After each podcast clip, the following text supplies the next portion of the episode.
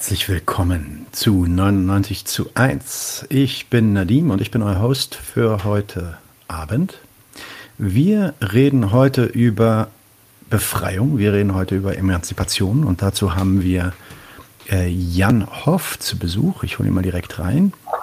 Herzlich willkommen bei 99 zu 1, Jan. 99 zu 1, Jan. So. Guten Abend, Nadim, ähm, und guten Abend an alle, die vom Bildschirm sitzen. Ähm, Jan ist der Autor von äh, zwei, beziehungsweise jetzt bald zumindest äh, drei Büchern, die äh, heute auch Thema sein sollen. Das eine Buch habe ich hier sogar in der Hardcopy. Das ist das Buch Befreiung heute. Emanzipatorisch, äh, emanzipationstheoretisches Denken und historische Hintergründe. Das ist äh, das neuere Buch von 2016. Er hat außerdem das Buch Marx Global äh, verfasst. Das war, glaube ich, 2008, wenn ich mich nicht irre. Neun. Und ist 2009, genau. Und ist gerade dabei, ähm, ein drittes Buch zu verfassen ähm, und damit quasi diese Trilogie äh, zu vollenden. Äh, eine Trilogie zur internationalen Marx-Rezeption. Was wird nochmal der Name sein des dritten Buches, Jan? Emanzipatorisches Denken auf sechs Kontinenten. Ein Überblick genau. über die globale Marx-Rezeption der Gegenwart. Genau, ich will, also bevor wir da jetzt auch mal direkt einsteigen und über die Bücher reden, erstmal vielleicht dich als Person vorstellen. Jan Hoff arbeitet als Gesellschaftswissenschaftler und Historiker. Er forschte unter anderem an der Netherlands Institute for Advanced Study und lernte, er lehrte an den Universitäten Innsbruck und Kassel und nicht zuletzt auch an der Uni München. Er ist außerdem außerakademisch, in der außerakademischen Bildung noch aktiv, zum Beispiel im DGB Bildungswerk Bayern oder auch an den Volkshochschulen ist also auch da immer äh, gerne äh, im, ja, ansprechbar, falls jemand Interesse hat, äh, ihn einzuladen zu Vorträgen und so weiter. Er ist, wie gesagt, Autor dieser drei Bücher äh, zur internationalen Marktsrezeption. Jan, soll ich noch irgendwas erwähnen zu deiner Person? Habe ich alles erwähnt oder wollen wir direkt loslegen? Legen wir los. Legen wir los. Ähm, beim Lesen von dem ersten Buch Marx Global und dann auch von dem zweiten Buch Befreiung heute, das dritte Buch werden wir heute so ein bisschen anschneiden. Dazu wollen wir nämlich noch eine zweite Folge machen. Aber ähm, bei, beim Lesen dieser ersten beiden Bücher ist mir klar geworden, was für ein extrem umfangreiches Programm du dir da vorgenommen hast. Nämlich, also im Endeffekt versuchst du eine historische Aufarbeitung ähm, der unterschiedlichsten Stränge der globalen Marx-Rezeption ähm, zu vollbringen. Also eine Art Historiografie in diesem Buch Befreiung heute geht es konkret um die Historiografie von emanzipationstheoretischem Denken. Dabei äh, bewegst du dich durch Diskurse aus allen Kontinenten und beobachtest Entwicklungen vom Beginn der sozialistischen Bewegung bis heute. Wie kamst du überhaupt auf die Idee, ein so umfangreiches Werk zu starten und was genau erhoffst du dir damit eigentlich dann beizutragen?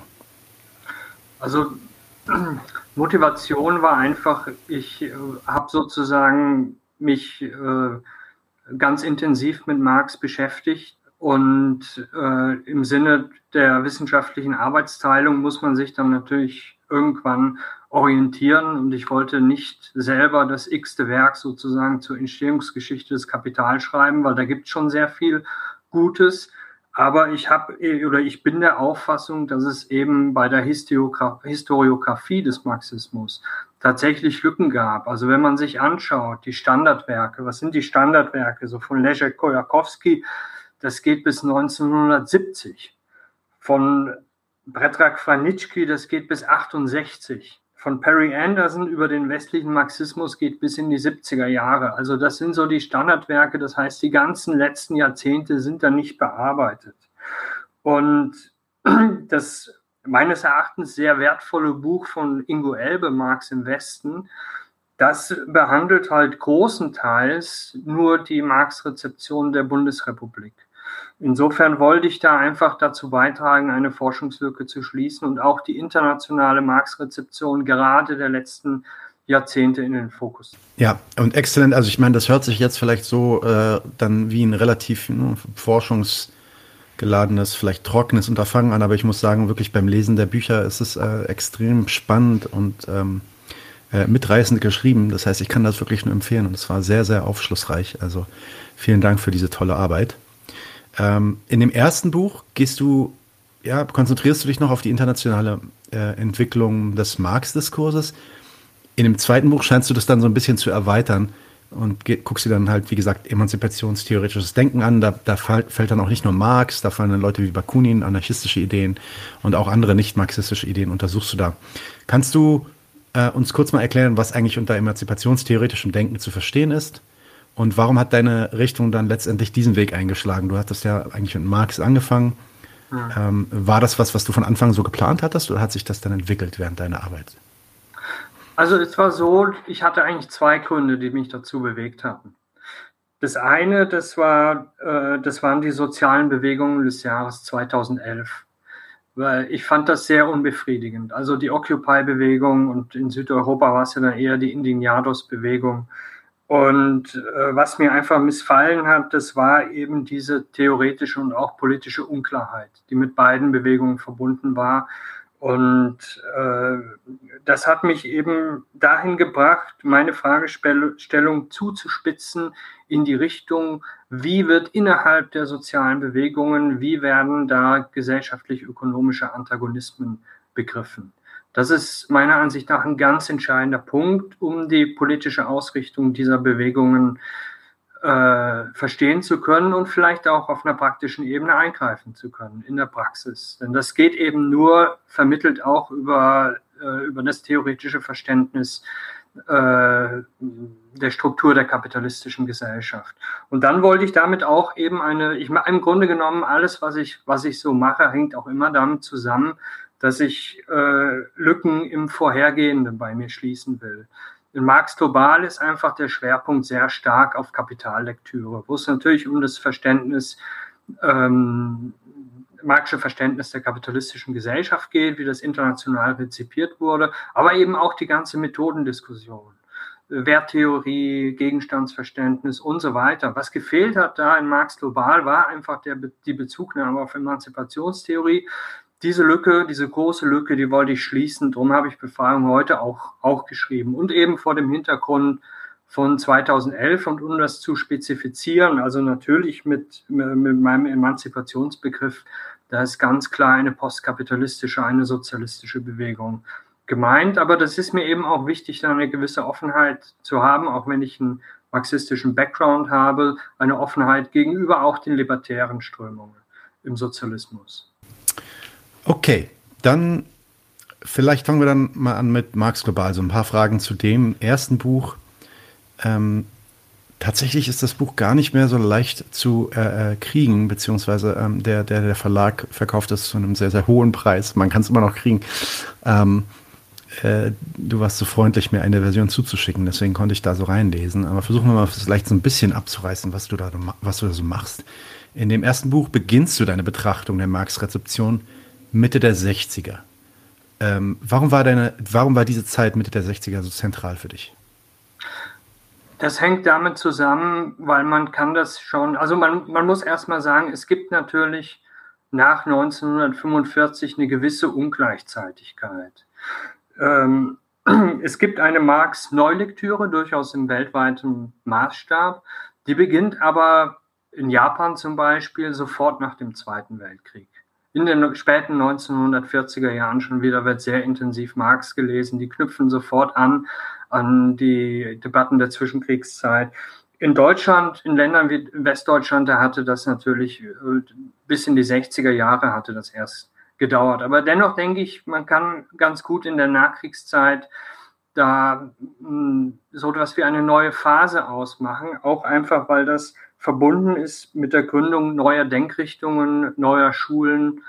In Italien die Della Volpe-Schule, benannt nach dem Philosophen Galvano Della Volpe, wo es also um, um einen Bruch im Marxischen Werk geht, einen werkhistorischen Bruch. Die Frage Kontinuität oder Bruch bei Marx ganz entscheidend, ebenso bei der Althusser-Schule, benannt nach dem französischen Philosophen Louis Althusser und viele andere Denkschulen entstehen auch äh, weltweit. Und es ist im Grunde eine, eine große Expansion äh, in theoretischer Hinsicht und eine sich intensivierende Marx-Neulektüre, Marx-Neubeschäftigung. In den 60ern und 70ern entwickelt sich dann ja auch in Westdeutschland eine neue methodologische Strömung, die hast du jetzt noch nicht erwähnt, ähm, die sogenannte neue Marx-Lektüre. Ähm, wir hatten ja auch schon ein paar Vertreter äh, von der neuen Marx-Lektüre hier. Ähm, da steckt auf jeden Fall viel Interessantes drin, aber vielleicht kannst du noch mal ganz kurz erklären, wie kam es eigentlich zu dieser neuen ja, Marx-Lesart? Und ähm, kannst du vielleicht auch für Leute, die das noch nicht so gut kennen oder sich damit halt noch nicht auskennen, ähm, Grundaspekte dieser neuen Lesart erläutern? Und, und, vor allem, wie unterscheidet sich diese Lesart grundsätzlich von ja, traditionsmarxistischen Schulen, sage ich mal?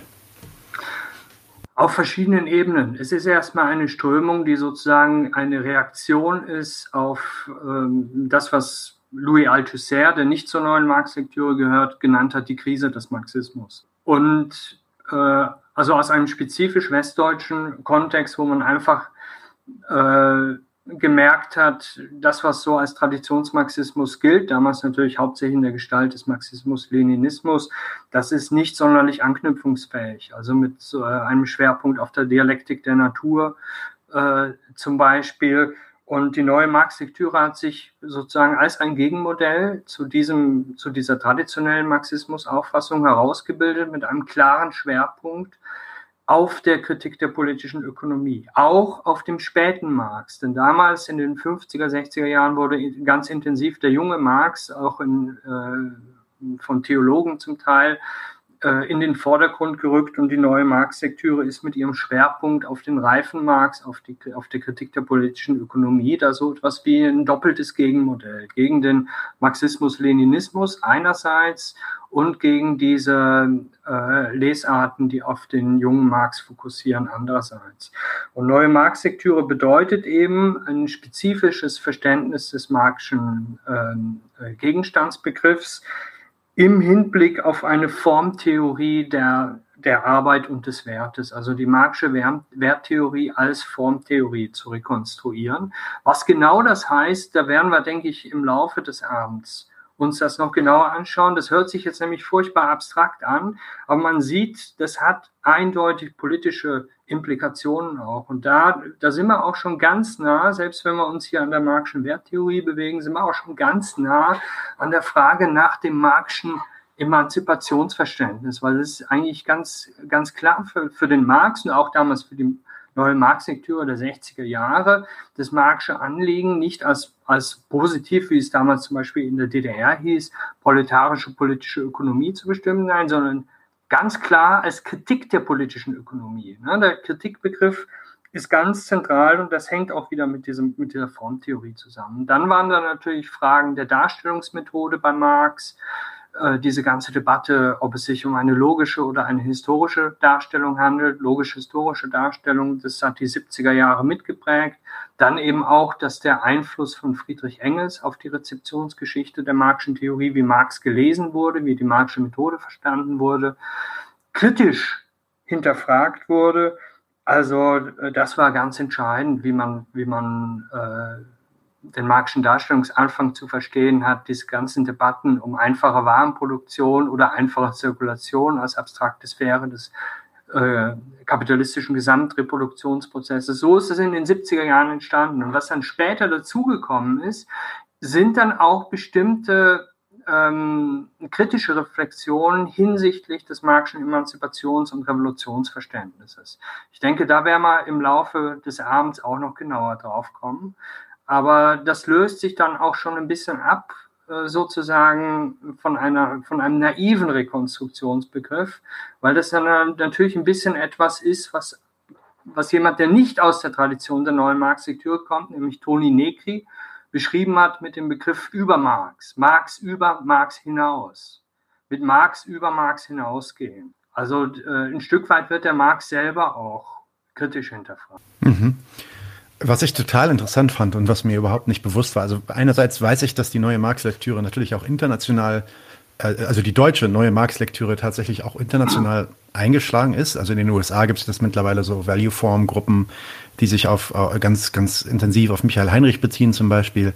Ähm, und äh, was du aber in deinem Buch zeigst, ist, dass, es parallel quasi zur Entwicklung der neuen Marx-Lektüre oder zumindest relativ unabhängig von dieser Entwicklung der neuen Marx-Lektüre dann international auch auf verschiedenen Orten auf dem äh, Globus quasi ähnliche, ja, ähnliche neue Lesarten entstanden sind, die, ähm, ja, die, wie gesagt, an bestimmten Stellen vielleicht nicht komplett, aber an bestimmten Stellen Ähnlichkeiten zur neuen Marx-Lektüre aufweisen. Kannst du vielleicht ganz kurz erklären, was, was wären denn äh, diese Ähnlichkeiten und vielleicht anhand so ein paar Beispiele erklären, ähm, wie, ja, wie diese relativ zeitgleiche oder parallele Entwicklung, konkurrente Entwicklung quasi ähm, äh, erklärbar ist. Ja, ähm, das wäre mal interessant, wie du, wie, beziehungsweise wie du dir das erklärst, dass sowas auch in Japan auftauchen kann, völlig unabhängig davon, was da gerade in Deutschland passiert. Also was entscheidet, man, man kann sozusagen zwei Sachen muss man hier differenzieren. Es gibt natürlich so etwas wie direkte Einflüsse, direkte Rezeptionseinflüsse. Auch schon in den 70er Jahren ist die neue Marx-Lektüre international zur Kenntnis genommen, wenn auch andere Strömungen viel stärker. Die Della-Wolpe-Schule, die, die Althusser-Schule sind, sind viel stärker noch zur Kenntnis genommen worden, damals zumindest. Aber ich, immerhin, wir lesen ja alle dieselben Texte rund um die Welt. Und es gibt auch da, wenn auch ungleichzeitig, gibt es auch Parallelen natürlich. Das ist ganz wichtig in der Editionsgeschichte. Ne? Wenn man sich vergegenwärtigt, die Marxischen Frühschriften, die erst in den 20er, 30er Jahren rausgekommen sind, die dann international sozusagen für ein neues Marx-Bild äh, mit Schwerpunkt auf dem humanistischen Marx, auf dem jungen Marx, äh, darauf den Schwerpunkt gelegt haben und dann eben 1939 sind die Grundrisse das erste Mal veröffentlicht worden und die sind dann auch peu à peu in andere, in andere Sprachen übersetzt worden, zuerst ins Japanische und dann in den 60er Jahren auch ins Italienische, ins Französische und so weiter. Das ist klar. Insofern äh, auf der Basis derselben, äh, derselben Texte, derselben Textlektüre, da ergeben sich dann natürlich ähnliche ähnliche Fragestellung. Also es gibt eine, äh, seit den 70er Jahren auch schon äh, äh, formtheoretische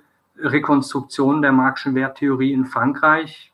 Tron Ayac, äh, ein Vietnamese ursprünglich, wie man am Namen hört, Relire le Capital von 2004 ist das, glaube ich. Das ist ein zweibändiges Werk, äh, kann ich nur empfehlen. Dann gibt es eine intensive Diskussion über die, über die Fetischtheorie, über den Mystifikationsbegriff und so weiter in Italien in den 60er, 70er Jahren schon. Und eine Debatte in Japan auch über den Marxischen Verkehrungsbegriff, über den Verdinglichungsbegriff, auch schon seit den 60er, 70er Jahren und eben schon sogar seit den 40er, 50er Jahren eine ganz intensive Debatte in Japan über die Marxische Wertformanalyse was man hier ja auch aus Deutschland kennt, unter der Fragestellung eben, wie sind in der Marxischen Darstellungslogik, wie ist da das Verhältnis des ersten und des zweiten Kapitels zueinander hinsichtlich der, der unterschiedlichen Abstraktionsebenen, wie ist da genau der darstellungslogische Zusammenhang bei Marx. Das sind alles Fragestellungen im Grunde, die sind in Japan schon, schon 15 oder 20 Jahre vor, vor Deutschland ganz intensiv diskutiert worden. Okay, exzellent. Ich habe hier einen kleinen Einwand im Chat, den ich vielleicht einfach mal bringe. Da kannst du ja mal vielleicht kurz was dazu sagen. Das bezieht sich auf dein, äh, deine Charakterisierung der neuen Marx-Lektüre vorhin, wo du auch davon äh, erzählt hattest, dass die neue Marx-Lektüre auch begann, Engels Position innerhalb der Marx-Rezeption zu hinterfragen. Ähm, ja, da wird dann hier quasi gesagt, ja, ist es denn, also ich, ich muss das jetzt nicht genauso vorlesen, aber über, im übertragenen Sinne, ist es denn realistisch, dass jemand, der, ähm, weiß ich nicht, 100 Jahre später lebt in Westdeutschland, ähm, äh, sich besser damit auskennt, was Marx eigentlich sagen möchte oder besser versteht, was Marx eigentlich sagen möchte, als derjenige, der Tag ein, Tag aus mit Marx zusammen an diesen Dingen gearbeitet hat? Ähm, äh, ist das äh, wirklich äh, realistisch? Naja, das war ja nicht der Fall. Das war ja nicht der Fall. Marx war in London, Engels war in Manchester. Und äh, wir können ja anhand des Briefwechsels ist es ja dokumentiert, äh, inwieweit und über welche, über welche Fragen Marx Engels äh, unterrichtet hat, was, was seine Ausarbeitung am Kapital angeht. Man kann das genau äh, rekonstruieren, die, äh, die, den Briefwechsel zwischen den beiden und eben auch äh, das, das, äh, das Verständnis von Engels. Das, ja, also mhm. es geht um die konkret um die um die äh, Rezension der Marxischen Schrift zur Kritik der politischen Ökonomie, die der Engels natürlich äh, intensiv auch beworben hat, 1859. Das ist so der, der Text, der, der als maßgeblich ging, äh, als maßgeblich gilt.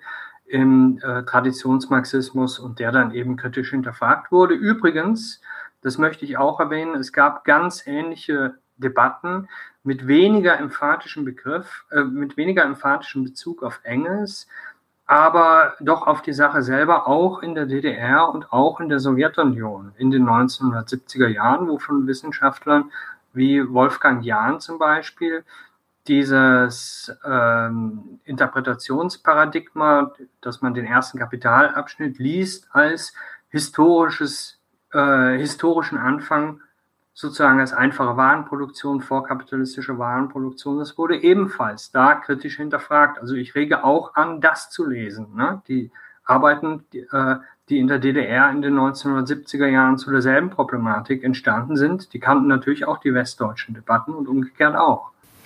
Wunderbar. Okay, kommen wir zu deinem zweiten Buch. Das war jetzt ein bisschen einführend zu dem ersten, aber äh, die Haupt, ja, der Hauptteil der Folge heute beschäftigt sich eigentlich dann mit dem zweiten Buch und zwar Befreiung heute. Ähm, dort gehst du dann signifikant weiter zurück in der Geschichte, nämlich also bis 1857 fängst dann an, ähm, sowohl Marx zu diskutieren als auch Bakunins Emanzipationsverständnis.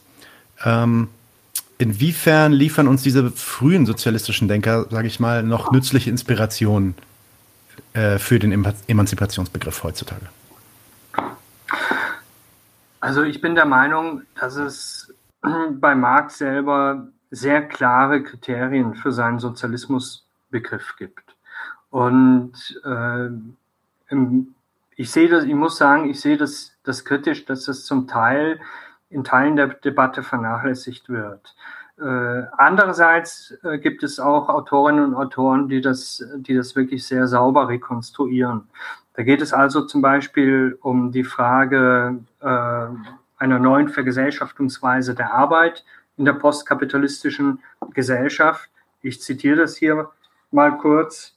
Also er schreibt ja in, des, in der Kritik des Gotha-Programms, innerhalb der genossenschaftlichen auf Gemeingut an den Produktionsmitteln gegründeten Gesellschaft tauschen die Produzenten ihre Produkte nicht aus. Ebenso wenig erscheint hier die auf Produkte verwandte Arbeit als Wert dieser Produkte, als eine von ihnen besessene sachliche Eigenschaft, da jetzt im Gegensatz zur kapitalistischen Gesellschaft die individuellen Arbeiten nicht mehr auf einem Umweg, sondern unmittelbar als Bestandteil der Gesamtarbeit existieren.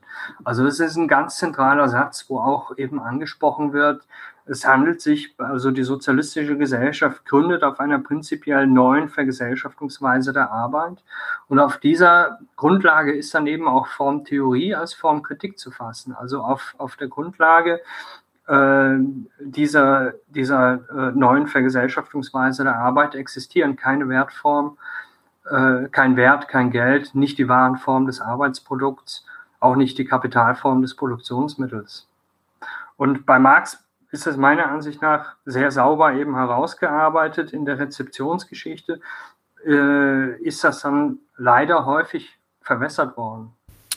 Vielleicht noch, also weil mir immer gesagt wird, wir machen immer so viel Marx und Marx, vielleicht noch ein, zwei Worte zu Bakunin. Hast du da ähm, Nimmst du da auch was mit äh, im Sinne von emanzipationstheoretischer Inspiration, sage ich mal? Na, bei Bakunin ist natürlich einfach der, äh, der, der Sozialismusbegriff äh, in stärkerem Maße noch beim, als bei Marx äh, antietatistisch gefasst. Einfach dieses, dieses Modell eines, eines, eines nichtstaatlichen Sozialismus, was dann im 20. Jahrhundert äh, unter diesem Begriff einer, einer äh, Demo eines demokratischen Selbstverwaltungssozialismus sozusagen gefasst wurde. Und äh, insofern ist der Bakunin einfach mit dieser, äh, obwohl bei, bei Marx natürlich in der Kommuneschrift äh, lässt sich Ähnliches auch nachweisen, aber bei Bakunin ist, ist eben einfach äh, von der Schwerpunktsetzung der, äh, der antietatistische Bezug noch stärker als bei Marx. Ja, ähm, du, du, führst auch gut aus, wie, äh, wie im Endeffekt eigentlich auch zumindest vom Emanzipationsbegriff her äh, die, diese beiden Denkarten äh, zwischen Marx und Bakunin äh, gar nicht so weit auseinander liegen, äh, wie, wie der spätere Streit und der Bruch zwischen den beiden ähm, dann äh, suggerieren lässt. Oft, das ist auch äh, besonders interessant. Ähm, oft wird ja von Marx als einem, also zumindest dem späten Marx als einen rein wissenschaftlich motivierten Denker ausgegangen, ja, der den Kapitalismus wissenschaftlich kritisieren wollte, analysieren wollte und ähm, der irgendwie auch ganz bedacht war, das moralische, das politische oder auch so eine quasi utopische Agenda irgendwie äh, rauszulassen. Ja? Äh, inwiefern spielt dann also für den späten Marx Emanzipation und Befreiung auch noch immer eine Rolle? Also das hängt äh, ganz stark zusammen mit dem Marxischen Kapitalismusbegriff. Marx fasst im Grunde die kapitalistische Gesellschaft als eine Gesellschaft, die durch eine fundamentale Verkehrungsstruktur gekennzeichnet ist. Nämlich die, äh, die Produzenten bringen sozusagen in ihrem, in ihrem äh, ökonomischen äh, Wirken, in ihrem äh, Arbeitsprozess äh, gesellschaftliche Verhältnisse hervor, einen gesellschaftlichen Zusammenhang, der sich eben ihrer bewussten, ihrer unmittelbaren bewussten Kontrolle entzieht. Das ist diese, diese eigentliche Verkehrung. Das setzt bereits an bei den Kategorien der einfachen Zirkulation. Jetzt möchte ich wieder Marx selber das Wort geben, wo er schreibt, also in Bezug auf die Individuen, ihre eigene gesellschaftliche Beziehung besitzt für sie die Form einer Bewegung von Sachen, unter deren Kontrolle sie stehen, statt sie zu kontrollieren. Also es ist bereits auf der Ebene der einfachen Zirkulation, weshalb ich auch sage, das ist ein ganz wichtiger Punkt, der, den ich meiner Ansicht nach auch überzeugend finde an der, an der neuen Marx-Lektüre, dass es sich beim Wert, beim, beim, bei der Wertform, bei der Warenform, beim Geld und so weiter eben nicht um so etwas wie, wie neutrale Kategorien handelt, die man irgendwie in einer befreiten Gesellschaft anwenden kann, sondern äh, es handelt sich um Kategorien. Der Marx hat da mal geschrieben im Fetischkapitel, äh, um Formen, denen es auf der Stirn geschrieben steht, dass sie einer Gesellschaftsform angehören, in der äh, der Produktionsprozess die die Menschen bemeistert, aber nicht umgekehrt die Menschen den Produktionsprozess bewusst kontrollieren. Das heißt, diese Verkehrung, diese Verkehrungsstruktur, die ist bereits äh, eingeschrieben in diese Kategorien der einfachen Zirkulation. Und man hat dann eben mit den konkreteren Kategorien, mit der Kapitalform, das ist ja übrigens, sage ich dazu, ein Missverständnis, dass es der neuen Marktlektüre manchmal so vorgeworfen wird, sie würden nur das erste, sich nur auf den ersten Abschnitt von einem Kapital stützen. Nein, die ganze, das ganze Kapital ist im Grunde eine, eine äh, Strukturanalyse des inneren Zusammenhangs der, der ökonomischen Formen als Wertformen. Und eben auch Formen, wo man eben Formkritik im Anschluss an Marx üben kann. Also ähm, wo, wo der Marx schreibt, das, das Kapitalverhältnis, das schreibt er im dritten Band, ist nach Marx, ich zitiere, das bestimmte soziale Verhältnis, worin die vergangene Arbeit selbstständig und übermächtig der Lebendigen gegenübertritt. Das ist wieder so eine Kritik dieser, dieser Verkehrungsstruktur. Und äh, dann eben auch ein ganz bekanntes Zitat. Äh, äh, Marx schreibt, dass die Zusammenhänge durch den Weltmarkt, seine Konjunkturen, die Bewegung der Marktpreise, die Perioden des Kredits, die Zyklen der Industrie und des Handels, die Abwechslung von Prosperität und Krise, den Produktionsagenten als übermächtige, sie willenlos beherrschende Naturgesetze erscheinen und sich ihnen gegenüber als blinde Notwendigkeit geltend machen. Also was man auch so salopp äh, benannt hat als, als äh, ein Herrschen ökonomischer Sachzwänge, eben ein, ein äh, Produktionsorganismus, der sich dem, äh, der unmittelbaren Kontrolle und Gestaltungsmacht durch die Individuen selber völlig entzieht und sich als fremde Macht gegen sie wendet. Und das ist äh, ganz klar etwas, wo sich bei Marx eben eine, eine, eine, eine formtheoretische, eine formkritische Perspektive der, der wissenschaftlichen Rekonstruktion der ökonomischen Kategorien und so weiter verbindet mit einem äh, mit einem emanzipationstheoretischen Anliegen, nämlich diese Verkehrungsstruktur fundamental zu kritisieren. Und das ist das, was, was der Marx eben dagegen setzt, das ist sein Sozialismusmodell. Und nochmal ihn zitierend, also äh, wo er schreibt, es geht darum, den Stoffwechsel mit der Natur, dass sie die Menschen den Stoffwechsel äh, mit der Natur unter ihre gemeinschaftliche Kontrolle bringen, statt von ihm als von einer blinden Macht beherrscht zu werden. Also das hier fließen wirklich äh, äh, Gesellschaftstheorie und Gesellschaftstheorie und Gesellschaftskritik inklusive der politischen Implikationen bei Marx, die fließen hier ineinander. Ähm, super. Vielleicht, vielleicht kannst du noch mal ganz kurz, weil du, weil du das auch gerade angesprochen hattest, ähm, die sogenannte Formtheorie. Äh, was ist eigentlich Formtheorie? Vielleicht für die Leute, die jetzt gerade ein bisschen ausgestiegen sind. Ich kenne das ein bisschen von Michael Heinrich, aber ähm, vielleicht kannst du das nochmal kurz erläutern, was du damit meinst. Ja, der Formbegriff, also es ist ja äh, Formtheorie der Arbeit und des Wertes, also es ist auf, auf zwei Ebenen im Grunde. Erstmal den, den Wert selber kann man als Form rekonstruieren und dann äh, äh, eben auch äh, hat der, der Wert wiederum eine Form. Das ist dann eben der Gegenstand der Wertformanalyse. Also was da, was da den Marxischen Formbegriff sehr stark klärt zum Beispiel, das kann ich auch als Empfehlung geben, ist ein Buch von Helmut Brentel, Soziale Form und ökonomisches Objekt, wo eben der Marxische Formbegriff äh, wirklich genau aufgeschlüsselt ist.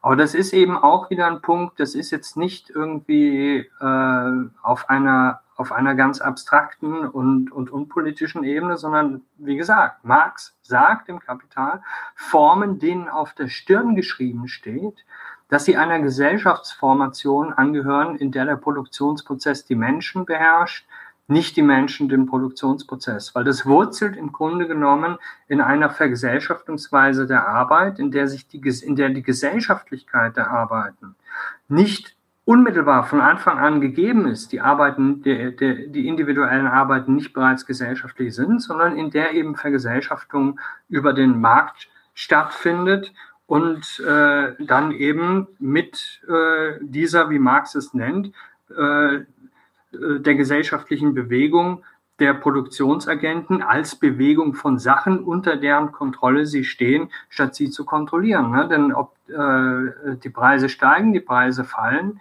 die, äh, die Warenverkäufer und Warenkäufer sind davon abhängig. Das sind alles Zusammenhänge, die sich sozusagen ergeben aus dem gesellschaftlichen Wirken der Produktionsagenten, aber eben nicht unter ihrer äh, kollektiven bewussten Kontrolle stehen, sondern im Gegenteil, sie werden als Sach, sie werden in, in Form von, von sich brutal, ökonomisch, brutal in Form von ökonomischer Gesetzmäßigkeiten, durchsetzender Sachzwänge, äh, werden die, die arbeitenden Individuen im Grunde fremdgesteuert durch diesen gesellschaftlichen Zusammenhang, der sich ihrer Kontrolle entzieht und sich über sie erhebt und zu einer, zu einer fremden Macht, äh, zu einer äh, sie beherrschenden Macht verfestigt. Das ist im Grunde die, ganz, ganz essentiell für die Marxische äh, Gesellschaftskritik. Also zweifellos, Marx, Marx kritisiert den Kapitalismus, weil die Arbeiterklasse ausgebeutet wird und so weiter. Natürlich, das stimmt, aber die Marxische Gesellschaftskritik geht eben weiter noch. Sie ist eben viel fundamentaler und das meine ich damit. Mit dieser, mit dieser äh, Verkehrungslogik, äh, die in der kapitalistischen Produktion herrscht und äh, Formtheorie, das ist eben sozusagen ein, ein Mittel, das auch diesen Zusammenhang aufzuschlüsseln. Auf der Ebene der ökonomischen Kategorien. Ja, also es ist ja, es ist ja dann auch eine Art von ja, äh, Analyse der Herrschaft, quasi ein Herrschaftsbegriff, quasi, den er versucht sich da äh, zu bilden, auf, auf Basis der ökonomischen Kategorien. Und vielleicht passt dir gerade eine Chatfrage ganz gut, weil wir auch gerade über Bakunin gesprochen haben. Du hast es ja jetzt gut ausgeführt, was, was Marxes Begriff davon ist. Wie unterscheidet sich denn der Begriff der Herrschaft zwischen Marx und Bakunin? Hat Bakunin da eine ähnliche Sicht ähm, oder sieht er das ganz anders?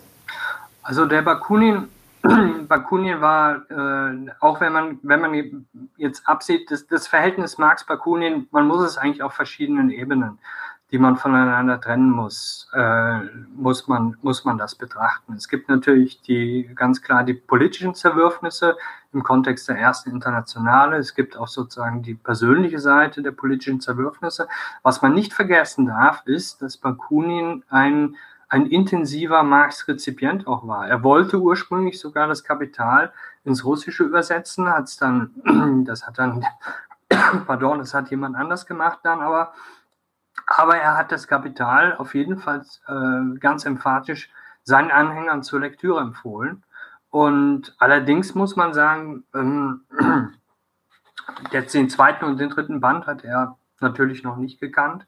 Und äh, Bakunin war im Grunde auch jemand, der, der jetzt nicht so tief in, in diese Analyse dieser, äh, dieser, äh, dieses Systems ökonomischer Kategorien, das, wo der Marx seine Fundamentalkritik äh, daran entwickelt, äh, so tief ist der Bakunin da nicht, nicht eingestiegen. Also ich finde Bakunin, Bakunin ist interessant für mich, muss ich sagen, aus der Sichtweise der politischen Ideengeschichte und äh, durchaus auch als Inspirationsgeber für einen antietatistischen Sozialismus. Aber ich sage mal, diese äh, ähm, kapitalistische Gesellschaft zu analysieren mit dieser spezifischen Verkehrungsstruktur, mit diesen ganzen Implikationen und so weiter, äh, das ist schon äh, primär Marx. Okay, ja, dann haben wir also die beiden ähm, ja, Vordenker Bakunin und Marx. Und dann kommt ja das nächste einschneidende Moment in, ja, in der Marx oder ja, im, im, emanzipationstheoretischen Denken. Und das ist dann natürlich die Oktoberrevolution. Die war nämlich für alle kommunistischen, sozialistischen Denker auf der Welt einschneidend. Ähm, und äh, ja, gab dann auch viele Auseinandersetzungen und Diskussionen mit, ja, zwischen emanzipatorischen und anti-emanzipatorischen Elementen des Bolschewismus zum Beispiel. Ähm, und deine Betrachtung zu dieser Diskussion in dem Buch ist wirklich extrem umfangreich. Wir können jetzt also nicht auf jedes Detail hier eingehen. Insofern, wenn ihr das lesen wollt, holt euch das Buch auf jeden Fall. Aber vielleicht kannst du gerne anhand von so ein paar Beispielen erklären, wie sich so der Emanzipationsbegriff durch diese Auseinandersetzung mit der frühen SU, Sowjetunion, äh, verändert hat.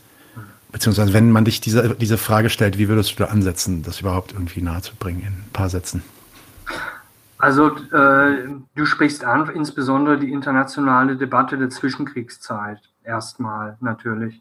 Ich muss sagen, ich habe einen Schwerpunkt gelegt, ähm, weil mich das besonders interessiert hat und weil ich das auch für objektiv relevant halte, äh, auf die heterodoxen Denkansätze dazu. Also die, die, die mhm. Oktoberrevolution war ja damals schon äh, Gegenstand vielfacher Diskussionen und äh, mich hat da insbesondere in, interessiert die Reaktion eben anarchistischer Theoretiker, Rudolf Rocker, oder rätekommunistischer Theoretiker wie, wie Otto Rühle, der sich äh, speziell als, als antiautoritärer äh, Kommunist äh, definiert, äh, oder auch die, die innerbolschewistische Opposition, die sogenannte Arbeiteropposition. Äh, Alexandra Kolontai ist da ist da ein Beispiel oder natürlich die Trotzkisten. Das, das habe ich da alles berücksichtigt. Und ich möchte einfach mal ein kurzes Zitat vorlesen von Lenin aus der Schrift vom, vom linken Radikalismus, weil das deutlich macht, was hier zur Debatte stand, was im Grunde genommen der Stein des Anstoßes war.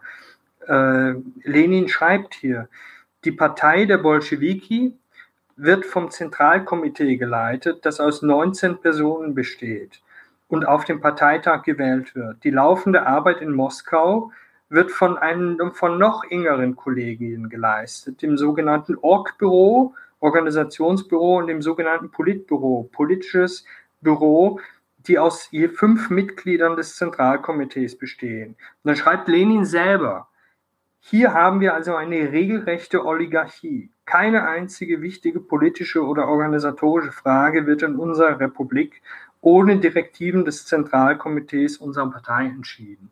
Also da sieht man schon natürlich, was der Stein des Anstoßes war. Aus anarchistischer Sicht, aus äh, libertär-kommunistischer Sicht, aus der Sicht eines antiautoritären Kommunismus, wie zum Beispiel beim Rätekommunisten Rühle, der dann auch wieder äh, in anderen Teilen seines Denkens übrigens ganz autoritäre Züge auch hat.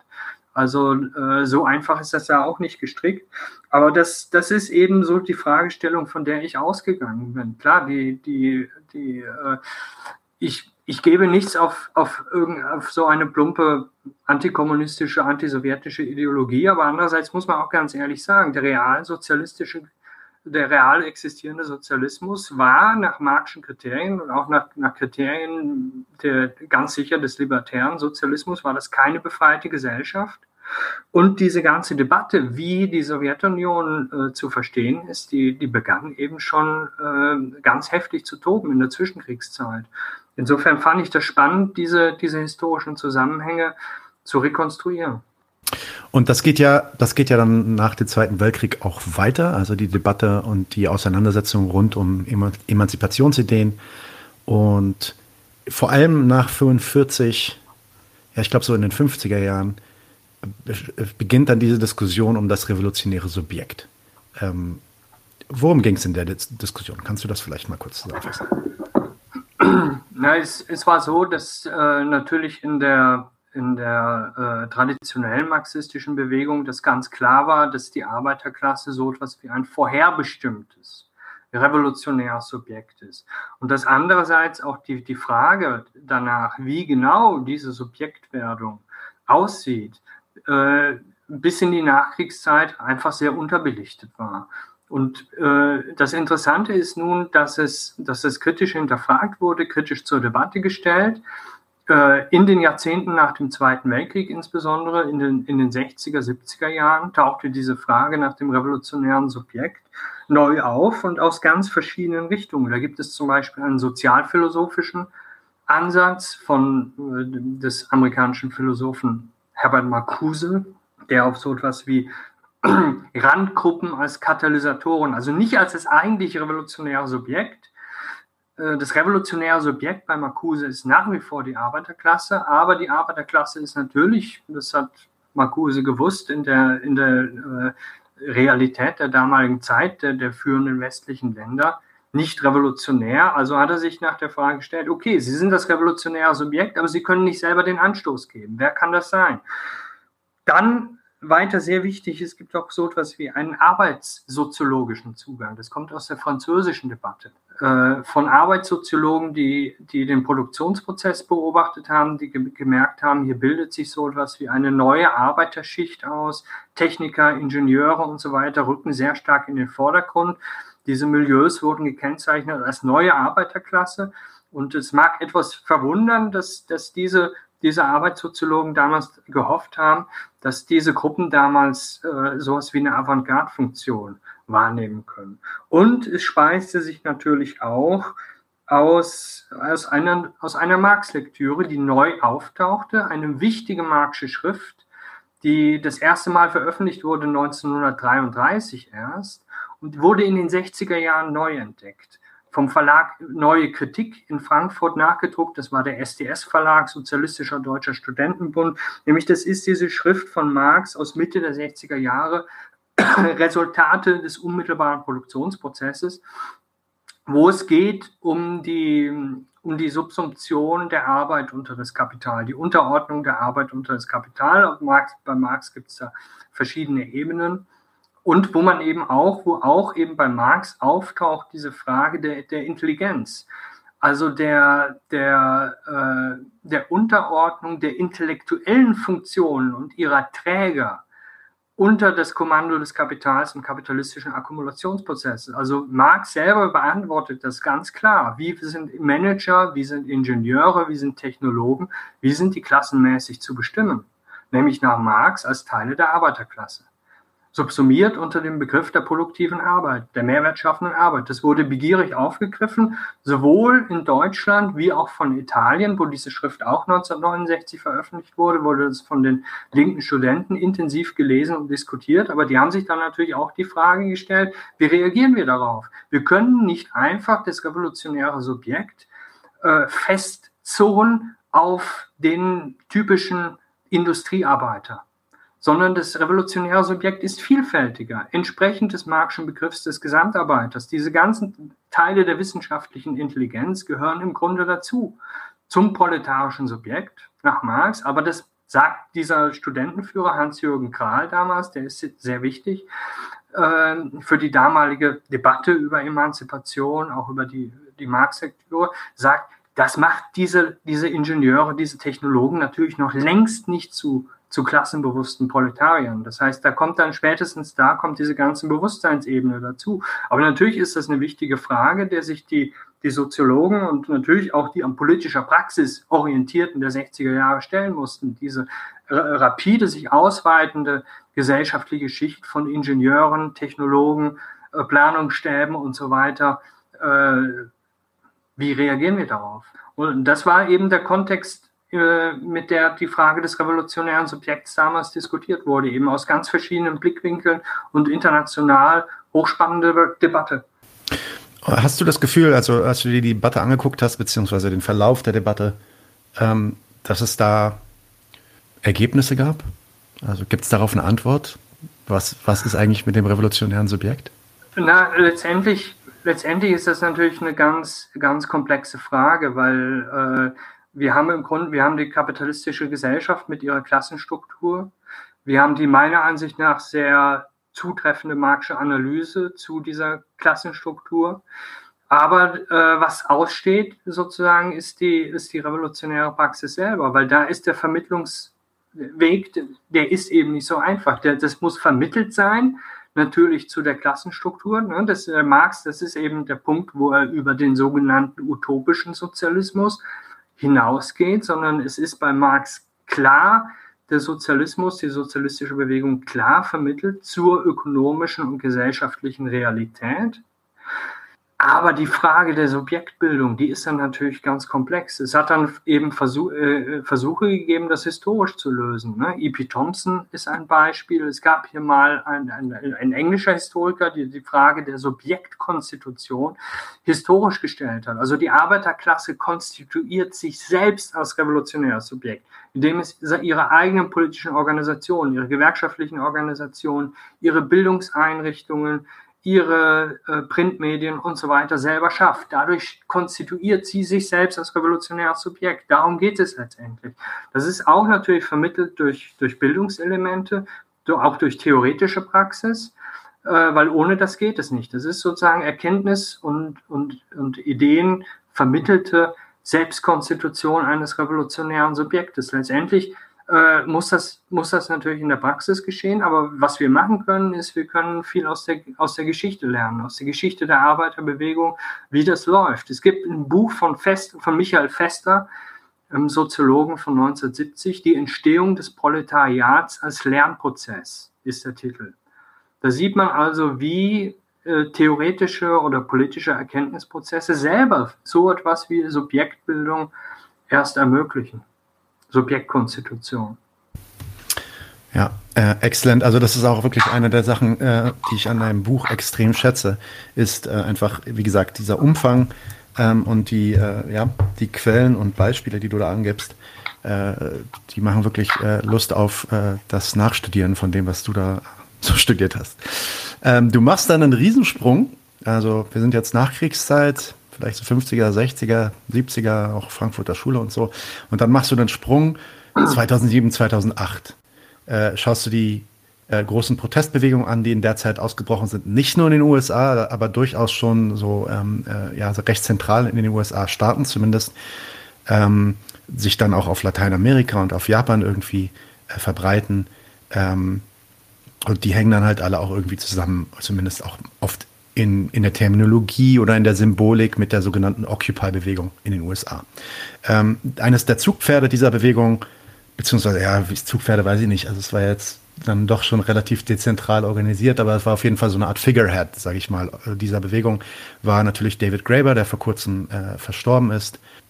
Kannst du uns vielleicht kurz erklären oder zusammenfassen, wie du Occupy verstehst, wie du glaubst äh, oder welche Rolle du glaubst, äh, David Graeber in dieser Bewegung hatte und welche Kritik, du hattest es ja ganz am Anfang auch schon angedeutet, dass du da eine Kritik hast, aus emanzipationstheoretischer Sicht sowohl an der Bewegung als auch an Gräber geübt werden sollte? Also mich hat die Occupy-Bewegung insbesondere interessiert mit der Fragestellung, wie begreifen Sie gesellschaftliche Antagonismen, ökonomische Antagonismen? Gibt es so etwas wie einen, einen Hauptantagonismus für Sie, der eventuell Dreh- und Angelpunkt sein kann, auch für ein, für ein kritisches Modell, also für äh, dafür, wie, wie ähm, Überwindung dieses Antagonismus gedacht werden kann. Und das Entscheidende ist eben, dass ich dass man im Grunde zwei Flügel unterscheiden kann bei der Occupy-Bewegung.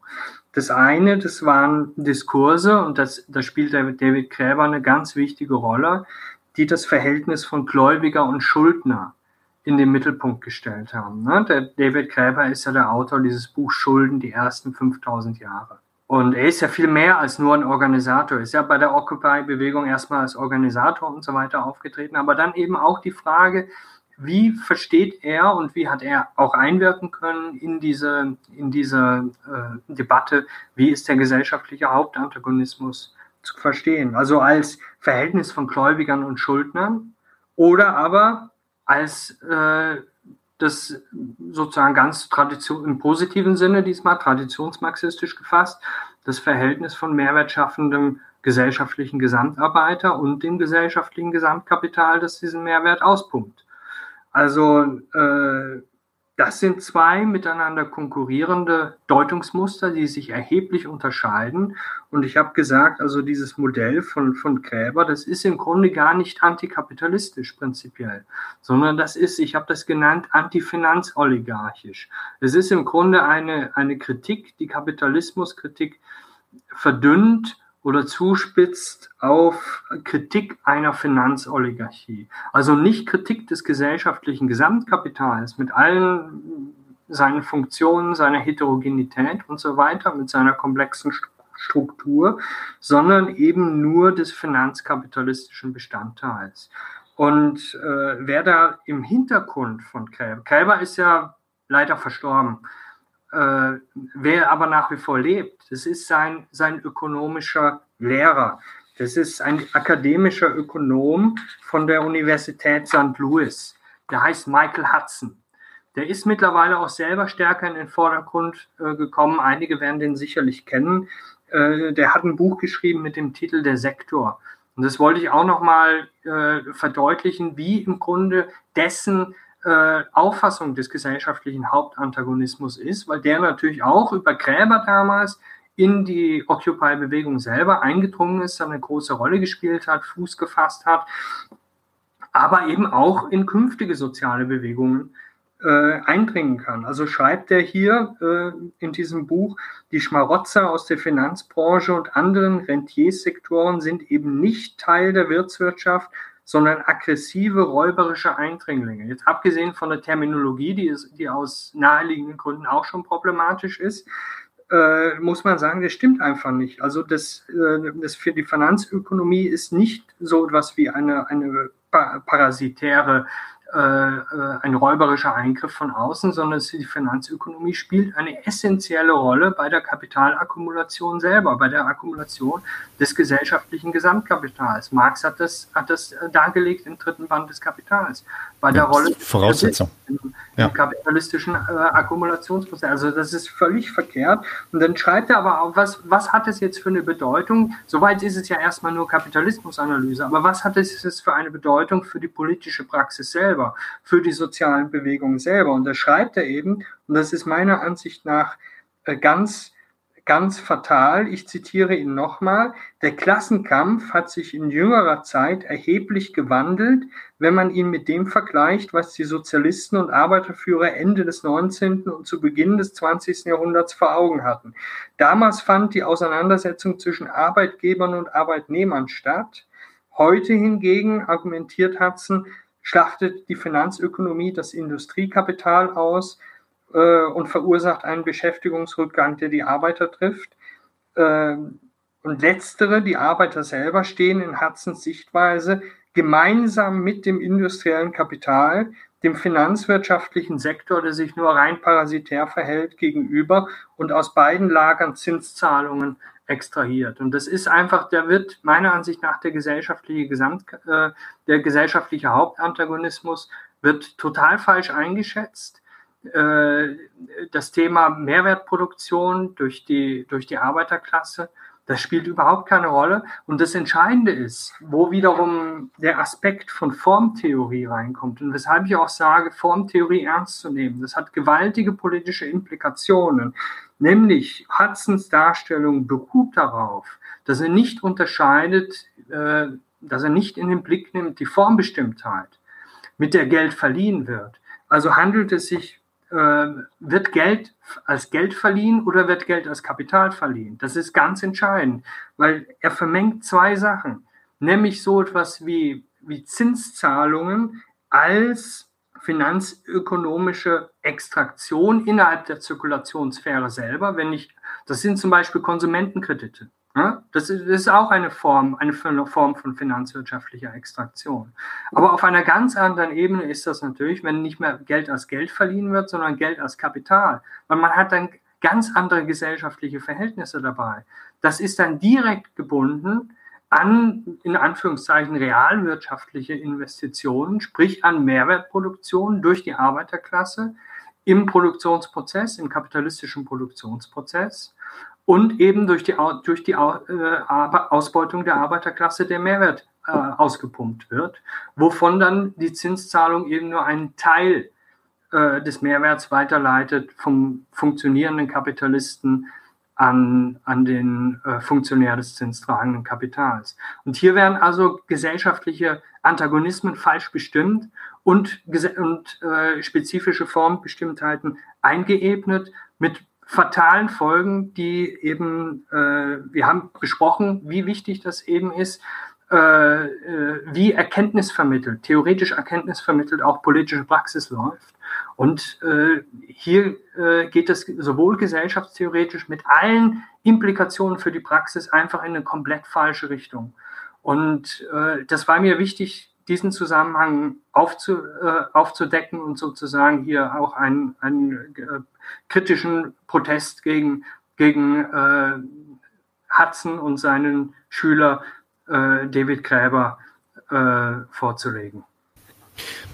Nun, also ich meine, ich glaube, also bei der, bei der Kritik der, ähm, der, der Theorie, die dahinter steht, ähm, ich glaube, das hast du sehr nachvollziehbar jetzt äh, gerade auf die Beine gestellt. Ähm, was mich natürlich interessieren würde, ist, ob du glaubst, dass das Scheitern von Occupy, das Scheitern von dieser Bewegung unmittelbar dann auch mit dieser fehlerhaften Analyse zusammenhängt und inwiefern.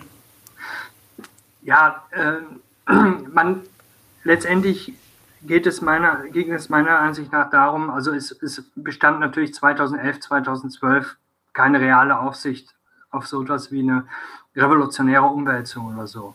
Mhm. Aber was die Occupy-Bewegung hätte leisten können und hätte leisten müssen, sind eben gesellschaftliche Bewusstwerdungsprozesse über gesellschaftliche mhm. Antagonismen darüber, dass wir in einer Klassengesellschaft leben, darüber, dass diese Gesellschaft auf einer systematischen Ausbeutung der Arbeiterklasse durch Mehrwertproduktion im Produktionsprozess beruht. Und äh, diese Erkenntnisse hätte die, hätte die soziale Bewegung selber verbreiten müssen unter der Bevölkerung. Das, wär, das wäre ihre Funktion gewesen. Denn man, man sollte natürlich keine Illusionen haben. Natürlich ist so etwas wie, also Emanzipation oder, oder eine, eine, eine postkapitalistische Gesellschaft, eine sozialistische Gesellschaft, kann natürlich nur durch das Handeln eines, eines revolutionären Subjekts entstehen. Es gibt nicht irgendwie so eine Liste Vernunft in der Geschichte, die, die, uns, die uns rettet oder so.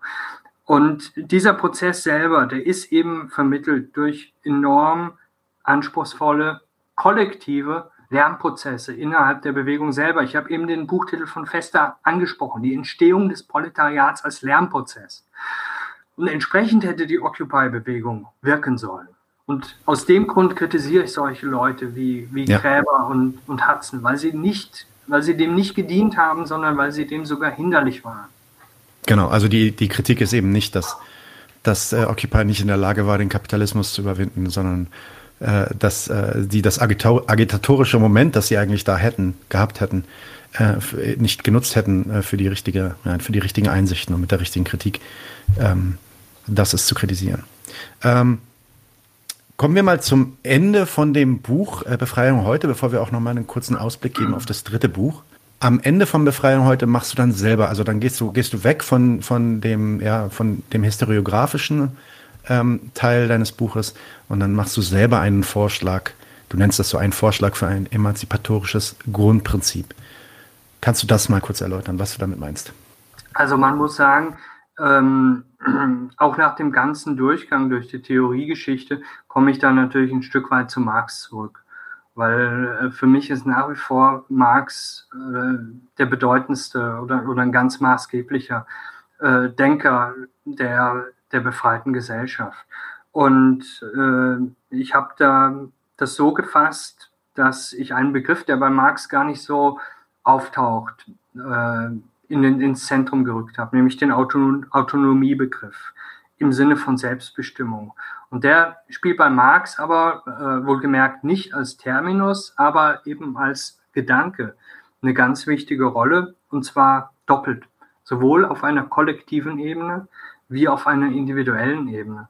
Kollektiv, ich hatte es bereits angedeutet, äh, es geht Marx darum, den ökonomischen Produktionsprozess der Gesellschaft, der sich in der kapitalistischen Gesellschaft, wie bereits gesagt, den, der unmittelbaren Kontrolle und der bewussten Gestaltung durch die Produktionsagenten entzieht, sondern im Gegenteil sie fremdbestimmt, den zu verwandeln, den gesellschaftlichen Produktionsprozess zu verwandeln in einen durch die Individuen selbst bewusst gesteuerten und kollektiv bestimmten, bewusst kont kontrollierten Prozess. Also das ist so etwas wie äh, Selbstverwaltung als ökonomisches Prinzip auf einer, auf, einer, auf einer kollektiven Ebene. Und das wiederum schafft den Freiraum für so etwas wie individuelle Autonomie. Und da ist beim, bei Marx äh, von ganz zentraler Bedeutung der Be Begriff Disposable Time. Also frei verfügbare Zeit. Da gibt es ja diese ganz berühmte Stelle im dritten Band des Kapitals vom Reich der Notwendigkeit und vom wahren Reich der Freiheit, wo darum geht es letztendlich Marx, um die Ausdehnung dieses wahren Reichs der Freiheit, was er bestimmt als, äh, als im Grunde den Zeitraum der, der Selbstbestimmten, das heißt, der auch nicht mehr durch ökonomische Not und Notwendigkeit bestimmten Tätigkeit äh, zufällt. Also freie Kreativität, freie Entfaltung, das ist sozusagen das Marxische Ideals, Ideal des Individuums. Aber das geht eben nur auf der Basis eines kollektiven äh, Befreiungsprozesses, wenn wir den, den Kapitalismus als ein System, der uns ökonomisch fremdbestimmt, der uns kontrolliert, der sich unserer Kontrolle entzieht und widersetzt, wenn wir den loswerden. Nur dann können wir auch äh, Autonomie auf einer individuellen Ebene realisieren. Denn jede Arbeitszeitverkürzung, die wir im Kapitalismus durchsetzen, die ist prekär, die ist umkämpft, die kann wieder zurückgenommen werden durch eine Gegenoffensive des Kapitals. Ne? Im Moment, im Moment sieht es nicht gut aus. Im Moment ist es so, dass, dass die Kapitalseite in der, in der Offensive ist und, und verlangt nach einer, nach einer Erhöhung der Arbeitszeit in Form der Lebensarbeitszeit zum Beispiel, auch höheres Rentenalter und so weiter.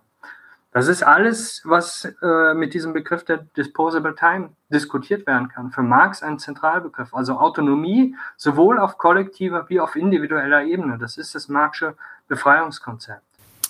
Ja, und das ist auch dann genau der Punkt, den du auch ganz am Anfang machst, wo du, wo du halt auch äh, ja, aufzeigst, wie, wie das Denken Bakunins und Marx oder sagen wir das anarchistische und das äh, kommunistische Denken, ähm, marxistische Denken gar nicht so weit auseinander sind, vielleicht dann natürlich in den Ausarbeitungen der ne, Strategie und vielleicht die Analyse äh, des bestehenden Systems, aber was die Ziele angeht, doch schon ähm, ja, die gleiche Sprache sprechen. Ähm, gehen wir direkt über zu deinem dritten Buch, weil wir sind schon ein bisschen fortgeschritten in der Zeit und machen einen kleinen Ausblick. Das Buch wird äh, 2023 erscheinen, soweit ich weiß. Ähm, und in dem Buch beschäftigt, also hier Befreiung heute beschäftigt sich mit, äh, wie gesagt, dem Zeitraum aus den äh, 1850ern bis 2016. Und dein neues Buch wird sich dann mit 2016 bis heute beschäftigen. Also sich die letzten ja, äh, sieben, acht Jahre anschauen. Kannst du uns da einen kurzen Ausblick geben, was du in den letzten Jahren an Entwicklungen in dem Bereich beobachtest?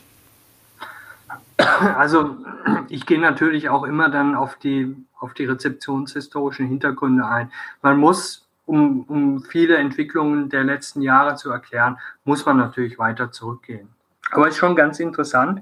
Also es gibt da die Fortsetzung einer intensiven Marx-Lektüre weltweit. Es gibt sozusagen die Herausbildung auch, auch neuer Zentren in der geografischen Struktur der internationalen Marx-Rezeption, also äh, Länder wie Brasilien, Spanien, Indien, die Volksrepublik China werden immer wichtiger in der internationalen Marx-Debatte, auch gerade wenn es um die Frage Emanzipationstheorie, befreite Gesellschaft bei Marx geht, welche Implikationen hat das auch für uns heute, rücken diese Länder eben hinzu zu den klassischen äh, äh, Schwerpunktländern der internationalen marxistischen Theorietradition wie äh, Frankreich, Deutschland, Japan, Italien und so weiter. Und äh, das wollte ich eben im, in diesem Zusammenhang schildern. Also gerade äh, es, es äh, gibt auch neue Denkschulen, die sich bilden. Also in, äh, ich gehe ausführlich ein auf eine äh, äh, emanzipationstheoretische, äh, sozusagen revolutionstheoretische Marx-Lektüre aus Argentinien, die sozusagen sich zu, zur Form einer Schule verfestigt hat. Ich glaube, dass das, dass das äh, sehr interessantes Material ist, was man hier in Deutschland zur Kenntnis nehmen musste. Denn das ist leider so, äh, in, äh, in Deutschland werden diese ganzen Ansätze der internationalen Marx-Rezeption einfach nicht, nicht hinreichend zur Kenntnis genommen. Man kann so viel lernen von den internationalen Debatten, auch eben um zentrale Fragen, Kapitalismuskritik ähm, und auch Emanzipationstheorie. Also ich muss auch sagen, das ist auch wirklich in all deinen Büchern, in allen dreien, äh, richtig, richtig cool, äh, wie du versuchst, einen globalen Abriss hinzukriegen. Du sagst selber auch in jedem Buch, ist natürlich nicht möglich. Du hast auch nicht Zugang zu allen Sprachen und zu allen Dokumenten und so weiter, aber versuchst halt zum, zumindest einen klaren Eindruck darüber zu vermitteln, äh, wie heterodox diese, diese Entwicklung auch wirklich über den Globus ist. Ähm, vielleicht kannst du uns da mal ein kurzes Beispiel geben. Du sprichst in deinem neuen Buch dann auch zum Beispiel über Entwicklung in China, äh, was die ja, marxistische oder emanzipationstheoretische Entwicklung angeht. Was gibt es da denn Neues zu berichten? Also China? China? China ist natürlich so ein Fall, wo ich tatsächlich auf Übersetzungen in westliche Sprachen angewiesen bin. Aber dennoch, äh, man, man, kann, man kann da sehr viel daraus lernen. Also das Entscheidende ist, man muss einfach das Jahr 1978, äh, das Jahr sozusagen des Aufstiegs Deng Xiaopings, als ein Wendejahr begreifen die Situation unter Mao, die war wirklich nicht einfach für die Marx-Forschung. Also gerade äh, zu Zeiten der, der Kulturrevolution lag einfach die, die Beschäftigung, die wissenschaftliche Beschäftigung äh, mit Marx lag brach. Äh, das hat sich dann geändert. Also ab 1978 gab es einen Öffnungsprozess. Das ist ganz wichtig, dass äh, chinesische äh, Denker und Marx-Rezipienten dann auch wieder die westeuropäische und auch die osteuropäische und vor allem auch die, die japanische Marx-Interpretation zur Kenntnis nehmen könnten, sich, sich vertraut gemacht haben mit dem westlichen Marxismus, Althusser-Schule und so weiter. Das wurde damals alles in, in China bekannt und es entwickelte sich eine, eine große Diskussion über die, über die Themen äh, Entfremdung, Humanismus, Verhältnis des jungen Marx zum reifen Marx. Das waren die, die Debatten der 80er Jahre. Äh, es gab ab den frühen 80er Jahren auch eine intensive Kapitalforschung, wo also systematisch über die, über die Grundrisse, über das Marxische Manuskript von 1861 bis 63 und so weiter, über diese Vorversionen des Kapitals systematisch Studien unter werkgeschichtlichem Gesichtspunkt. Wie hat sich das Marxische Denken entwickelt? Wie ist das Kapital als Werk überhaupt entstanden, als Entstehungsprozess? All diese Fragestellungen, die wurden massiv angegangen in China ab den frühen 1980er Jahren. Und äh, ganz bedeutend äh, in dem Kontext, äh, ich, möchte, ich möchte im Grunde zwei Theoretiker herausstellen, die sind in Deutschland so gut wie nicht bekannt, obwohl ihre Werke in westlichen Sprachen zugänglich sind. Das ist einerseits Zhang Yibing, der hat das Buch geschrieben Back to Marx 1999, wo er also auch die Frage stellt der werkhistorischen Entwicklung bei Marx? Also gibt es bei Marx äh, so etwas, ist der Marxische Lebensweg, der, sein denkerischer Lebensweg, eher unter dem Gesichtspunkt der Kontinuität oder der Brüche zu sehen? Und er markiert eben mehrere ganz wichtige rezeptionshistorische Brüche. Das ist dann auch wieder eine starke Reaktion natürlich sowohl auf die westliche Debatte, die das auch thematisiert, auf Althusser, aber auch auf die japanische Debatte, wo es einen wichtigen äh, Rezipienten gibt, der, äh, der sehr stark in, in China auch in China auch zur Kenntnis genommen wird, inzwischen verstorben, Wataru Hiromatsu hieß der. Es gibt die Hiromatsu-Schule und so weiter. Da ist auch die Frage dieses Bruchs, dieses werkhistorischen Einschnitts wichtig. Und in dem Kontext ist auch ähm, ein Chinese, ein chinesischer Philosoph sehr bedeutend, der auch lange Zeit, der seine Ausbildung, seine philosophische Ausbildung in Japan genossen hat, äh, Han Lixin der hat ein Buch geschrieben, 2014, Studies on the Paris Manuscripts, wo also diese Bedeutung äh, des, des der Pariser Manuskripte von 1844 hervorkehrt und, und da eben diesen, diesen Einschnitt bei Marx, wo es auch eben um den, um den Übergang zum Kommunismus geht, einerseits den politischen Übergang vom Liberalismus zum Kommunismus, den Marx gemeistert hat, aber eben auch die Frage nach, nach Brüchen in seinem philosophischen Denken und wie das, wie das zu bestimmen ist, das spezifisch Neue, das Element der, der Reife, die, die, die, äh, die Überwindung bestimmter Anschauungen von Marx, die ganz, äh, auf einer ganz essentiellen Ebene. Also das sind Fragestellungen, diese Fragestellungen nach möglichen Brüchen im Marxischen Werk, die die neuere chinesische Marx-Rezeption gemeinsam hat mit der westeuropäischen und mit der japanischen. Also hier hat sich, hier hat sich sozusagen Ideentransfer verwirklicht, aber auch die, die Chinesen entwickeln absolut äh, ihre selbstständigen Positionen dazu, in enger, in enger Auseinandersetzung mit den marxischen Originaltexten selber. Das ist etwas, was sich radikal geändert hat zur Zeit unter Mao. Da war das, da war das nicht der Fall. Und äh, das ist eben, ich finde das sehr traurig, dass das hier im Westen nicht, nicht hinreichend zur Kenntnis genommen wird. Ich habe, äh, es, es gibt einen einzigen äh, Marktrezipienten, den aus, aus meinem äh, persönlichen Umfeld, das ist der, der Horst Müller aus Nürnberg, der die, der die chinesischen Denker näher rezipiert. Und sonst macht es einfach keiner. Und ich möchte es hier auch ein bisschen als so ein Plädoyer loswerden. Also das hat, das hat keinen Sinn, hier äh, Werke von 400, 500, 600 Seiten, die sich auf intensivste mit den marxischen Originaltexten auseinandersetzen und noch den ganzen, den ganzen Hintergrund der, Reze der westlichen Rezeptionsgeschichte, der japanischen Rezeptionsgeschichte, die die, die, die alle äh, kennen und so weiter, dass das weiter ignoriert wird. Also äh, gerade in Deutschland steht das einfach nicht, nicht gut und äh, äh, um die Kenntnisnahme dieser Ansätze der aus der internationalen Debatte und speziell aus der asiatischen und aus der chinesischen. Also insofern möchte ich hier auch ein Gegengewicht dazu einfach setzen und da ist das immer auch als ein Plädoyer zu sehen. Wen ich auch noch nennen will, wer ganz interessant ist, ist, ist im Marx Engels Jahrbuch 2014, das ist auch kostenlos im Internet, könnt ihr gerne nachlesen, ist halt eine Empfehlung, ein Chinese, der heißt Xu Fu.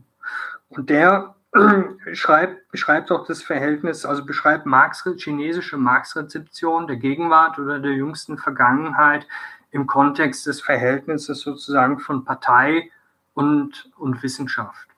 Also äh, wie, sehen, wie weit reicht der ideologische Einfluss der, der Kommunistischen Partei Chinas, die natürlich auch nach wie vor sowas wie, wie eine äh, legitimationsideologische Indienstnahme der Marxischen Theorie natürlich aus legitimationsideologischen Zwecken. Das ist eine kapitalistische Gesellschaft, das ist eine herrschaftsförmige Gesellschaft, wollen wir uns keine Illusionen machen.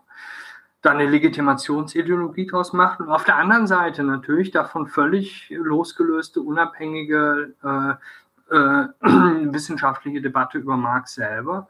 Und der Xu Fu schreibt dann aber am Ende, was er eigentlich vermisst und was das eigentlich Tragische ist.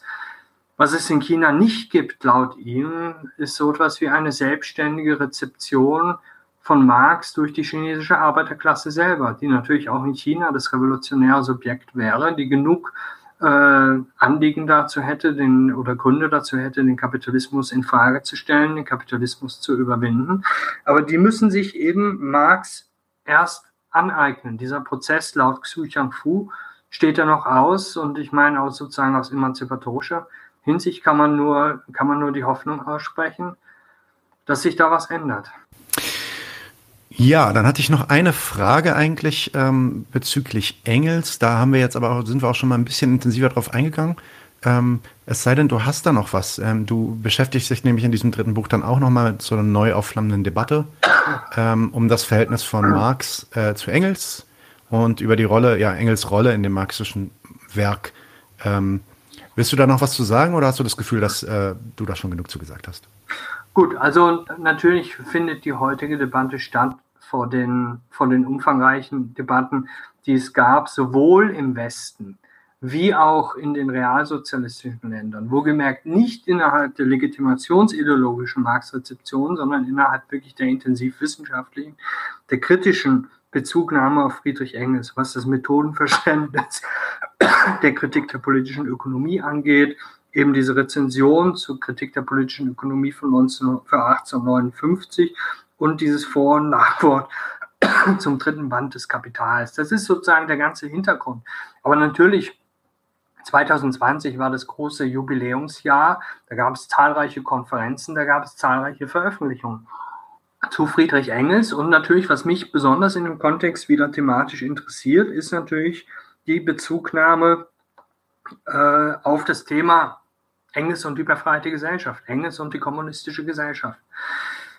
Gibt es da Parallelen zu Marx? Wie, wie weit reichen die? Gibt es Unterschiede zu Marx? Und da kommt zum Beispiel ein amerikanischer Marx-Rezipient, Peter Hudis, der auch ein umfangreiches Buch geschrieben hat, über, gar nicht so umfangreich, ähm, über äh, den marxischen Begriff der befreiten Gesellschaft. Der hat sich dann im, äh, im Nachgang auch nochmal äh, Marx mit Engels hier verglichen kommt aus der Tradition des marxistischen Humanismus von Raya Dunajewskaja. Und ähm, er rückt eigentlich Marx sehr nah an Engels ran und sagt, ja, hier mag es Unterschiede zwischen den beiden geben im Methodenverständnis, in Fragen des Methodenverständnisses der Kritik der politischen Ökonomie. Aber in Bezug auf darauf, wie eine befreite Gesellschaft aussieht, sind sich Marx und Engels laut Hudis weitgehend einig.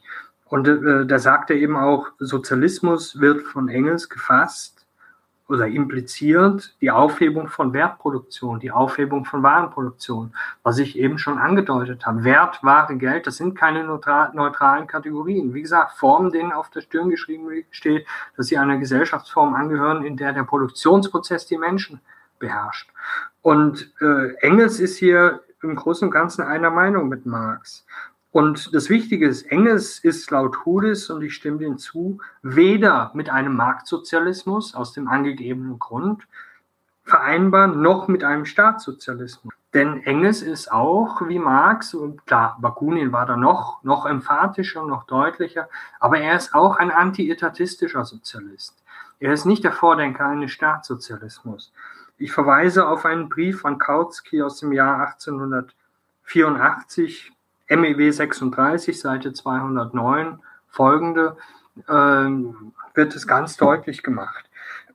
man kann natürlich, man muss das wieder ein bisschen relativieren. Man kann auch, man kann immer auch bei Marx und Engels an Punkten Kritik üben, wo sie Sachen zum Beispiel nicht deutlich genug gemacht haben. Also was natürlich ein bisschen fragwürdig ist, ist diese Phrase des Absterben des Staates. Da hat ein Marx-Rezipienz des späten 19. Jahrhunderts, mit dem sich Marx und Engels dann furchtbar verkracht haben, der Anarchist Johann Most, der dann in die USA gegangen ist, ganz wichtiger Denker des kommunistischen Anarchismus, hat gesagt, Absterben des Staates, was soll das? Das ist ein, Ab, das ist ein aktiver Prozess. Der muss aktiv eingeleitet und beschritten werden. Das ist nicht ein Absterben und wir schauen uns das passiv an irgendwie, kontemplativ, schauen wir drauf, wie der Staat abstirbt. Nein, wir selber müssen aktiv das Absterben des Staates vorbereiten und durchführen. Wir müssen Rahmen, töten. Ja, im so. Rahmen, das, sagt, das sagt Moss. Das sagt ja. Moss so offensichtlich. Ich habe es jetzt ja. etwas geschrieben, aber so sagt Moss das. Also ein aktiv zu gestaltender Prozess. Was bedeutet das genau? Das bedeutet ja nichts anderes, als was der Marx in der Kommune-Schrift genannt hat. Äh, die Rücknahme der Verselb der in der kapitalistischen, in der bürgerlichen Gesellschaft, im bürgerlichen Staat, eine Rücknahme der verselbstständigten politischen Sphäre der Gesellschaft in die Bevölkerung selbst, also durch direkt demokratische Institutionen wie Räte und, und so gleichen. Absterben des Staates heißt dann natürlich nicht, dass es dann, äh, dass es dann keine gesellschaftlichen Institutionen mehr gibt sondern es gibt nur noch gesellschaftliche Institutionen, die direkt demokratisch funktionieren. Das wesentliche Bestimmungskriterium des Staates, weshalb ich sage, das ist dann keine Staatsförmigkeit mehr, das ist eben, dass diese verselbstständigte Gestalt der politischen Sphäre, also ja, gegenüber der arbeitenden Bevölkerung selber verselbstständigt, dass das nicht mehr existiert. Rücknahme der politischen Gewalt, der politischen Sphäre der Gesellschaft in die Gesellschaft selber. So ist das zu denken. Aber das ist eben ein aktiver Prozess, den man aktiv gestalten muss äh, in der Revolution selber. Und ich, da äh, kann man nicht nur auf Marx und Engels verweisen. Der Daniel hat ja mal in, in einer Folge ähm, Erich Mühsam in den Mittelpunkt Mühsam. gestellt, die Schrift Die Befreiung der Gesellschaft vom Staat. Also da findet sich auch sehr viel Interessantes drin. Mühsam bejaht da ja ausführlich das Rätemodell bejaht auch die Diktatur des Proletariats und äh, steht trotzdem komplett auf dem Standpunkt eines antietatistischen Sozialismus und äh, als, als Anarchist. Also äh, das ist eben eine Frage, wo man, wo man sagen muss, ja, hier äh, bei Engels lassen sich da viele interessante Gedanken entnehmen, aber so, so ganz befriedigt ist man danach nicht mit, der, mit, der, mit dieser Formulierung Absterben des Staates. Also da, da müssen wir auch dann die anarchistische Tradition äh, auch als Marxisten hinreichend ernst nehmen. Jo, ähm, super äh, Diskussion. Ich bin extrem gespannt auf dieses Buch. Ähm, Jan, wenn dieses Buch rauskommt, kommst du noch mal vorbei in einer zweiten Folge, ne? Und dann reden wir noch mal. Würde mich sehr freuen. Auf jeden Fall. Äh, Leute, holt euch auf jeden Fall ähm, Befreiung heute und Marx global. Wir haben wirklich, also wenn, wenn ich es ja, irgendwie abschätzen müsste, haben wir vielleicht 20 Prozent der Diskussionen angeschnitten, die Jan in diesen Büchern bearbeitet. Äh, es ist wirklich unheimlich interessant. Ähm, Jan, das Buch kommt 2023 raus, äh, beschäftigt sich mit der Zeit 2016 bis heute. Deutet sich damit an, dass dann vielleicht in ein paar Jahren dann das nächste Sequel zu deiner Trilogie dann doch noch, doch noch kommt vielleicht? Also ich sag, äh, das, das ist im Grunde das, das Thema meines intellektuellen Lebens. Insofern ganz sicher einfach, für, das ist unheimlich spannend. Ich genieße es selber, mich damit zu beschäftigen. Ja. Theoriegeschichte emanzipatorischen Denkens.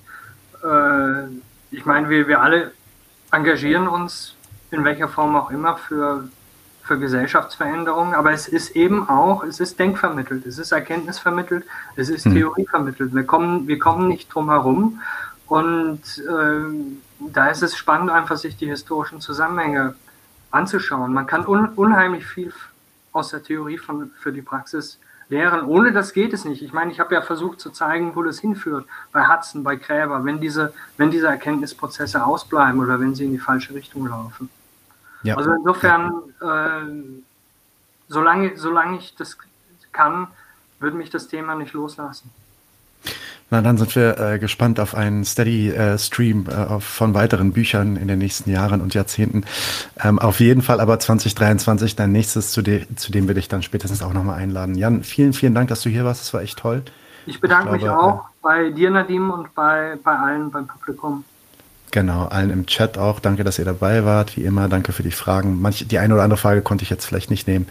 Ähm, bitte nicht böse sein, wie immer. Und damit wünsche ich euch einen äh, schönen äh, Donnerstag und wir sehen uns Sonntag. Bis äh, bald. Leute, wir brauchen eure Hilfe. Wenn euch dieses Video gefallen hat, klickt auf Like, abonniert den Kanal und vergesst nicht das Glöckchen zu drücken, damit ihr benachrichtigt werdet, wenn wir neuen Content droppen. Außerdem solltet ihr uns überall folgen, wo wir verfügbar sind. Das ist Facebook, Instagram, Twitter und Twitch. Und wenn wir irgendwelche Ankündigungen machen oder Posts, dann shared, was das Zeug hält. Gebt uns all eure Liebe. Wir haben mittlerweile ziemlich signifikante Kosten. Wenn ihr es euch irgendwie leisten könnt, unterstützt uns doch auf Patreon. Dann kommt ihr auch in den Genuss verschiedener Vorteile, wie zum Beispiel Zugang zu unserer Discord-Community oder Zugang zu den ultra geheimen Patreon-Episoden, die wir dort posten. Außerdem könnt ihr uns natürlich auch über PayPal Spenden zukommen lassen. Außerdem haben wir mittlerweile einen eigenen Online-Shop. Das heißt, wenn ihr euch immer noch fragt, was ihr euren Lieben zu Weihnachten, Ostern oder sonst wie schenken könnt, geht dorthin und kauft duftes Merch. Alle Links dazu hier in der Beschreibung oder auch auf unserer Webseite 99zu1.de. Vielen Dank fürs Dabeisein, danke für die Unterstützung und wir sehen uns in diesem Theater.